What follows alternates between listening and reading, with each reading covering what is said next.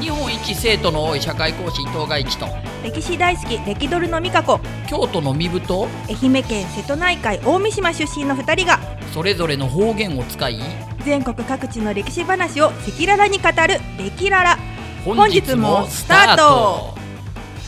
はいい、うとん、いうこ今とですね、はい、日はだから自己紹介の回を入れたら第3回目でそうコーチの話をしようとしてしようとしてもうまたすぐ脱線しちゃうってそういうもう 今日はちゃんとコーチ氏の話をしまし今ょう日はそううん高知市の話ですからね、うんそう高知市高知行った時っていつもどこ行くんですかああ私でも結構ディープなあらあのはいどこですとかころでもうすごく好き市内ですよしないですうんしないです、えっとあのえっとあのねえっとあれ中央公園こ高知市におう中央公園っていほうう公園があってへえあその帯屋町あとんまか意でも識して近ないな近いんですえよ高、知城の近くうん、高知城もまあそんなあの遠くはない、まあ、広えそう日曜朝市とかあやあっ朝て市あるてとかあそこかで、はいそれでまっすぐ行ってはいあとあのガチ先生のあのよ、ね、47都道府県の歴史と地理が分かる辞典にも出てくる食いしん坊きさらぎっていう高知のお弁当屋さんがあるんですちょよっ。とよくわかんない正月三が日がねなぜか休んでるっていうね そう面白いおい食いしん坊引きさらぎねきさらぎって、はいお弁当屋さんもあるちょっとだから高知市の市内の繁華街、ちょっとあの、はい夜のお姉ちゃんのお店とかあるあようるなあるあるあの辺に、はい大家大家っていうはいあの面白いなんて言うんでしょうい居酒屋というかススナックみたいなのがあって。ええええでそこはマーチンって呼ばれているはいおじさんがはい一人で回している店えで,、えでしかもその狭いんですけど、その狭いお店の中にええ円形でこうテーブルがあるんですあよーわかるわかるではいだからすごいその壁なとんそかの中野の机ブルが中野の店みたいなもんあですそよんねな感じなのかな、うん はいわかるその狭いんだけどそこでうんはい多分まあセット料金3000円ぐらいで飲み物あなんだろうおがうんうんあの何スナックと、はいはいあとまあお酒飲む人は飲んだりへっーて感じでそのマーチンがすごい面白いおじさんではいちょっとなんかねあの中東のアジアっぽい格好をしてるんですよあのターバン巻いてその人がそうマーチンがマーチンがマーチン本名は何だったっけなマーチンとしか呼んでないんですけどあのでもねそこが本当あの本当変わった店で、はいマーチンのなんてかいろんな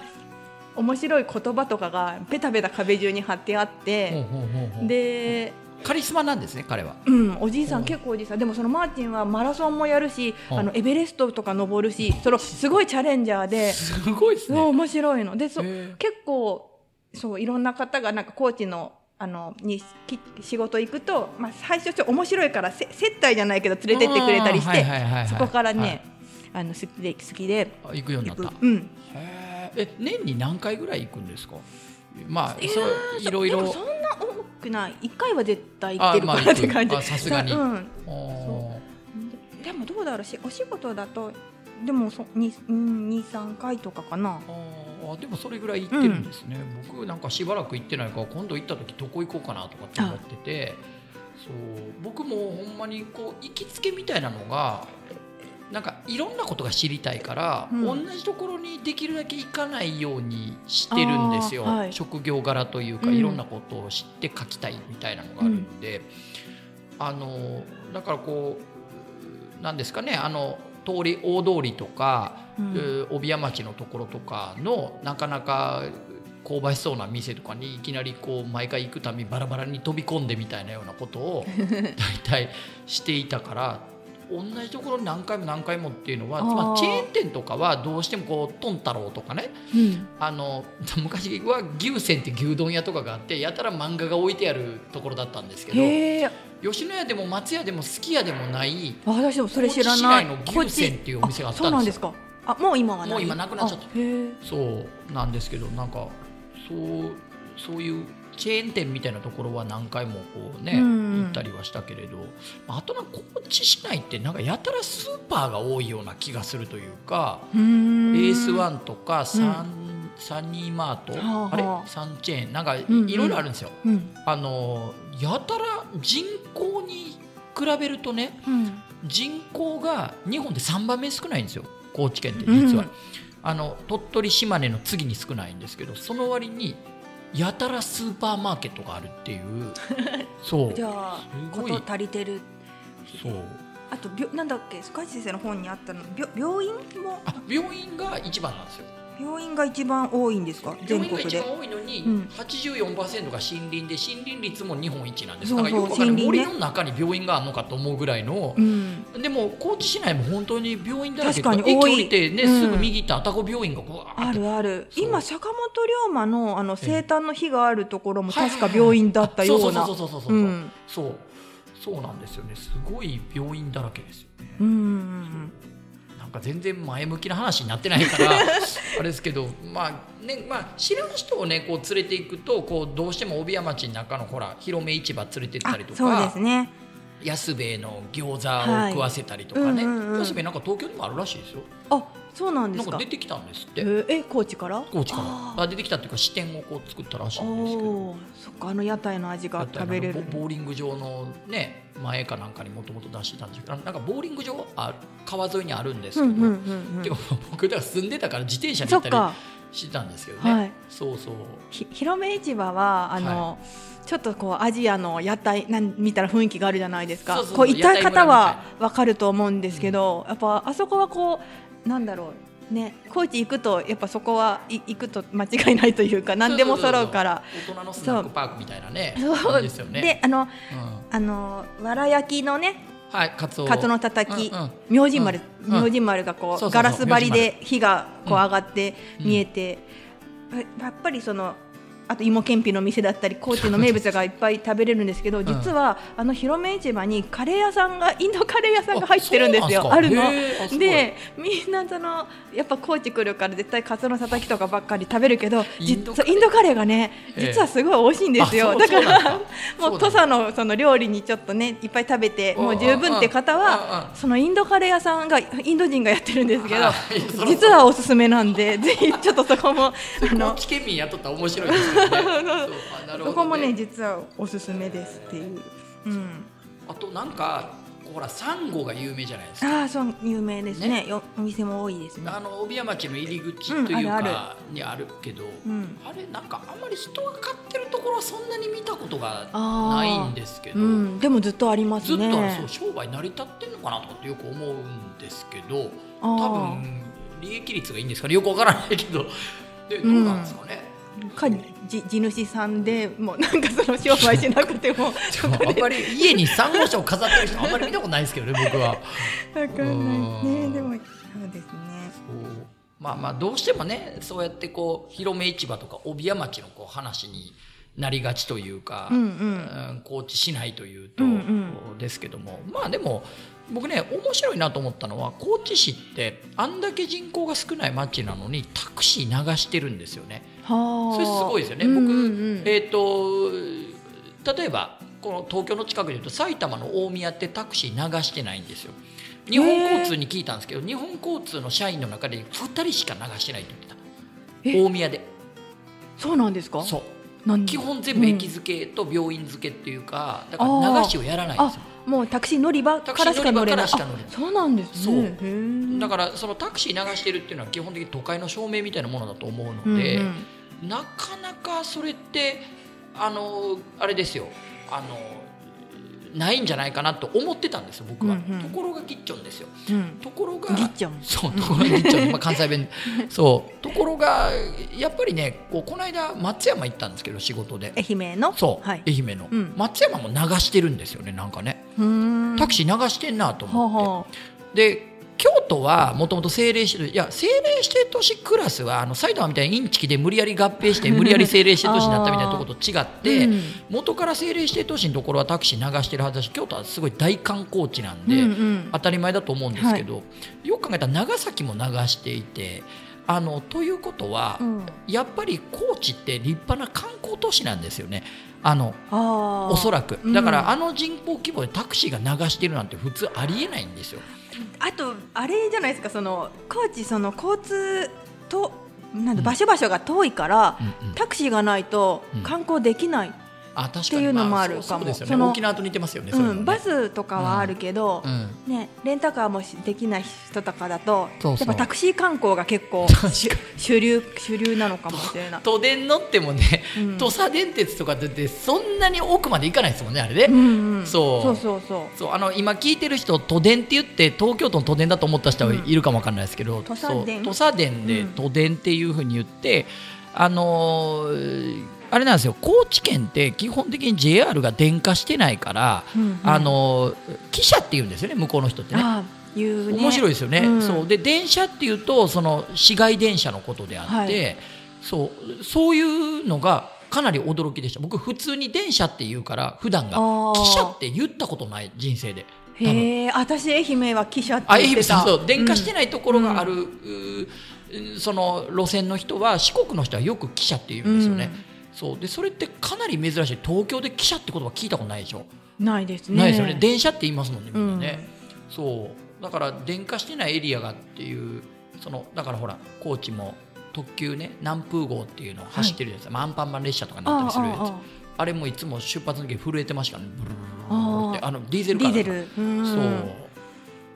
全然あれですよねあの電化してないのが当たり前のエリアで育ったりするときょとんとする人もいるかもわからないですけ どでも本当電車しかないところで育った人って汽車って言葉って珍しいだろうなと思ってはあそう、ん、ねでも記者って言うんですよね汽車って言っでもてた愛媛でもだいぶだいぶ電化してません今はもううん愛媛県は多分、うんうん、まあまあてかあんまり乗らんかえもうあの松山の路面電車はあれは電車路面電子で電も気坊ちゃんあなんかで坊もちゃんのやつはうん SL みたいな格好してるディーゼルカーかなんかなんですよ、あれってやぱそうなんディーですねゼルカー電気機関車、うんでも基本はあれですよね市街電車は電気で動いてるはずなそんっで、かそうへえそうそううんなるほどそれがガチ先生は不思議だだったんですそうねかなり不思議だったんですよへえそうえー、って都電って何みたいなのとか汽車って何と思ったんで、うんうんそうあのごめんごめんといいのですよね、そうあれは何線那覇あ線れなんかごめんんな張り線じゃないかごなめんなハリ線っていうこの路面電車うんがあって、あのね頭電車の頭にひらがなでごめん町っていうのが高知にあって、あーね、そそうれでですごめんって書いてごめんってて可愛い電車なんですよね。で伊野町に行くそうそうそう伊野町か、うんなんかに行くやつが「いいの?」ってか「いいの?」って書いてあるやつがすれいいのって違うとすれ違うから「ごめんいいいいののなんってですあね」る可い愛い可愛いねねそうそうそうありますね。あれでも出身の西原理恵子さんがああ高知の権出利身をの。買い取ってなんかこうほら自分のイラストの電車をこううーん走らせるイベントみたいなのやってらっしゃったりなるとかほど。もはやへ高知県のアイコンは広末涼子さんや、あ西原さんなんか記事になったらいいんちゃい ますえ。まあ相原さんもねまあ高須さんがこう票を集めてくれるんじゃないかなとかと思ってなんとな く、ね、確かに。う。そうん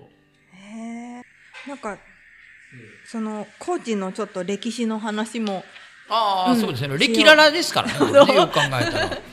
高知でもね歴史の話って言っても基本的にやっぱり戦国時代にねうんもともとは、まあ、高知の人はみんな分かってると思うけどもう土佐の国っていうのは島流しみたいな要は配慮される場所だったから、うんえうんうん。ー要は刑罰を食らう場所っていうか、はあ。うん伊豆半島とか高知県とかあー新潟県の佐渡とかあー島根県の隠岐っていうのはこう流される場所っていうイメージがすごい強いんですよねうんうんもともとは、まあ、ただ戦国時代にこう長宗我部元親が出てきて、急うんにこう、なんかこうスターダムにこうのし上がりというか、まあ、とはいえ豊臣秀吉には全くかなわず、うんこう鉄板に負けるどころか戦わずして負けるぐらいのレベルで全然話にならなくて、うんっていうか豊臣秀吉って長宗我元親のことすごい嫌いだったからへえ。そのなんかひな言うたら田舎のローカル大将ぐらいにしか思ってないみたいなのが資料で残ってるんですよはあ長宗我元親のことやったらバカにしてるっていうかへえ。そういうのが有名なんですけども、ただ四国ではやっぱりすごいスタそーうじゃでないですすかそうです。ねゲームだとなんかねそうあ兄貴とか呼ばれてるみたいそうそうあそのうねでまあ戦国イケメンだったバサラがみたいだしねそうそうそう、うんなかなかだから頑張ってたけれど、んまあ、所詮やっぱりサイズが違ったというか天下天下全体を考えた時にあーみたいな車でいうと軽自動車みたい なそうあの、まあ、赤ね歴ララですからね、うんこれはねそう。そうまあ残念だけどねそうっていうふうに本人もその征服された時に思ったみたいで、んはいあらゆる軍の装備が違うというか、うんうんつまり一両具足っていう有名な公兵を持ってるわけだけれども、はいもう戦おうと思った時に豊臣秀吉の軍隊と、まあ、うん豊臣秀吉自体は来たわけじゃないんだけど、あまりにも装備が違いすぎてあこれは勝てねえなって本人も思ったみたいだし、うんそもそも。だからちょっと業界が違ったというかあ。うーんそうなんかサイズ感が違うというかそうそういうのがあってとてもじゃないけどねまあもともとは天下統一を狙って四国統一を狙ったのかもしれないけれども、 うんあのそこら辺はでもね身の処し方は上手で、うんその後はきちっと屈服しているというかね、まあうんきちっと屈服したから良いようにしてもらったのかっていうと全然そんなことなくて。うんうん 結局静岡の掛川のね「あの光明が辻」っていう大河ドラマに出てきあたはい山内和豊が入ってきて、その関ヶ原以以降ですねそうそこでその土佐の身分そう身分制度がね制度がねそうできて山之内が上司、そうそうえー元長宗我部が合司っていうふうになってしまっ講師て、とか歌詞とかね言そわれるうになってしまったなんていうのがそうでもそれがあったから龍馬たちが出てきたっそうそうてそいううそうね龍馬とかね武市半平太とか岩崎弥太郎だってそうだし、そうなんですよね合司ですもんねみんなねそうそう岩崎弥太郎が出てるって結構すごいですよねだって今三菱財閥ですからねそうすごいですよ岩崎弥太郎の家って安芸市にあるんですけども、えー、と面白いですよねあそこの家行くと、うん庭に石が石畳みたいなのがこう石が巨大な石がボカンボカンボカンボカンって4つあるんですよ、お庭にはい僕お遍路の最中に行ったんですけどそれ何がすごいって日本列島の形してるんですよそれがえー、えたまたまあたまたまそれでそれを多分見て育ったから視野が広がったんじゃないかっていう説がすごく強くて。えそうー、岩崎弥太郎の家の庭ははい本当に日本列島そっくりの、あ私行ったこと多分あるけどそれ覚えてなかったなまあ、あそこほらお金払わないで入れるっていうか、うんうなんんか結構ほっほったらかしっていうか、うんうんうん ほ放置あの野良時計の方が有名というか、うんうんうんうどんっちかっていうとね、へえそうなんそっかかあの日本列島がこうあってとかって言ってあのね三菱のマークの話もああそうかそうとかそう土か佐のそのはい三つ、あれ違う弥太郎の家紋が三つ頭なんでしたっけなんかそのあ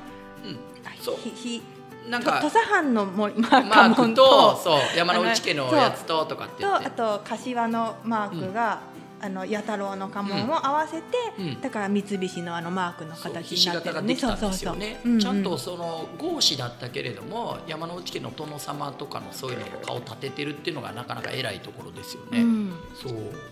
あねの釣り台僕三菱勤めていたのでもともとえそうなんですかはい僕何でもやってますからね。へー岡山の水島の三菱自動車水島工場 F721 番でランサーエボリューション8を作っていましたからね それ車ですか車車そう僕自動車免許持ってないのに自動車工場に勤めていたっていうほうえ免許は今もないの今もないですよ僕、えっと子供の時に一生車に乗らないと決めたのでなんで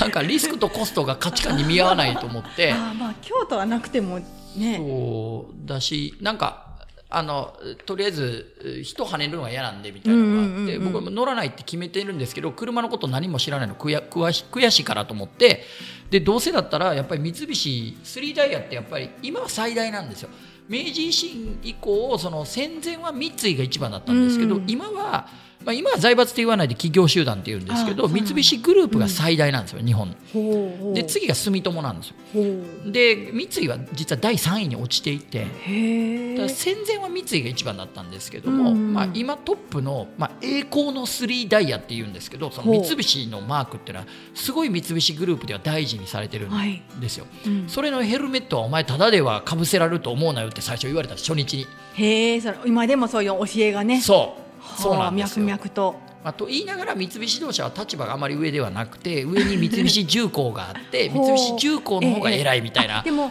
あのそう私この間ダイヤモンド・プリンセスっていうね船に乗ってちょっとお仕事したんですけうんうんどそれも長崎の三三菱菱重工がかな作ってるのダイヤモンド・ぞプリン造セス船のねそそうう船でだかうらんダイヤモンドなんですよねあれあそうそうダイヤモンド・そうプリンセスもダイヤモンドそう三菱のスリーダイヤだからっていうあそっかそそうなんですよ三菱へーでもね三菱を生んだって考えたら今言うたら土佐は天下取ってるみたいなもんですよいやね、でも本当言っても過言ではないんですよそうね資本主義国にだかおらいそれてが弥太郎はね身分合子の方だったのに、ねそうそうそうまた龍馬たちとこうまたこうね出会っていってこうね龍馬もやりたかったそ多う分いや海援隊とか本当貿易とかやっていきたかったことを龍馬は亡き後弥太郎がなんか引き継いでくれたんじゃないかなと思ってそうちょっとね熱いなと思う。熱い、うんそううん弥太郎と弟の矢之助がね、まあうんうん日本郵船今でも東京丸の内にある会社って、まあ、日本最大の船会社じゃないですかあ日本郵船会社作ってて本当は龍馬やりかやりたかったのはそれですからーねね実はねそうそううんそんなことをだから土佐はそう偉人がお多いそう多い板垣大輔もそう自由民権運運動動のねまあもともとそのあの人があの司馬遼太郎さんが龍馬がよく書くまでは板垣大輔の方が全然有名だったってみんな言いますもんね。あーそうで龍馬が行くによって、うんえーやたらとこうえー高知龍馬空港なんていう空港の名前にもなってるけれどなったっけねねそうそうまあそんなようなことでまたこれ喋ってると時間が時間そうが来ているといあうも本ね。当だ時間が来ているそうまあと言いながらもともと高知県は3回でやるつもりだから次回もあるんで、はいまあ、あの引き続きというか、まあ、高知市内の話はまあさておきもう他にもいっぱいありますからね高知県っていうのはね、あのその話とかを踏まえて高知市の話に戻るかもしれないけれども、まあ、せっかくほらあのアンテナショップでそれをたくさんパンフレット持って取ってききたてからもらってるんちょっといでろんな高知そのれを見なが魅力らをうんねちょいちょいこはいう一個ずつ開いていきながらワンコメントずつだけ次回はやっていくみたいな感じにしようかなと思うんですけど。そうしましょう、はい、ということでこれ終わり方考えてきま したエンディングですねエンディングエンディング。あそうだあの今その歴史あ歴ララという番組タイトルは、まあちょっと私が思いついてはいね、あの決めたんですけどその歴史とまあちょっと赤裸々に私とねガシ先生いろいろ話すからっていうのでであの聞いてくださってるリスナーの方々を、はいはいあのなんとからって呼べるなと思ってだから あレなるほど歴なんとか歴ララって呼歴ララの皆さんはいはい、あリリスキナラーのラ方の皆さんね、うんはい、マヨラーとかと一緒で、そううんと思って、はいなのであの、ね、こうやって今後も何かこう聞いてって、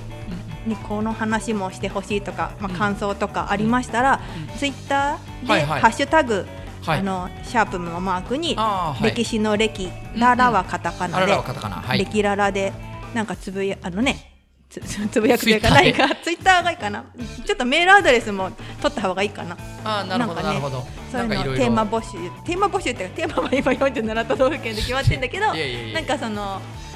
交流の場をあーなるほどね、うんはい、あ、それも大事なことですから、うんそこで新たな出会い、出会いが生まれる可能性ありますからね。うえん、え そうそうそうしていこうかなと思います。なるほど、はい、というハッシュタグレキララをよろしくよろしくお願いしますという、うん、というお知らせ。そう いうお知らせで終わるっていうやり今方日はに今回からすると、うはん、そうそう。い、うんわかりましたは。いじゃあ次回は高知の最終編ですね。はい、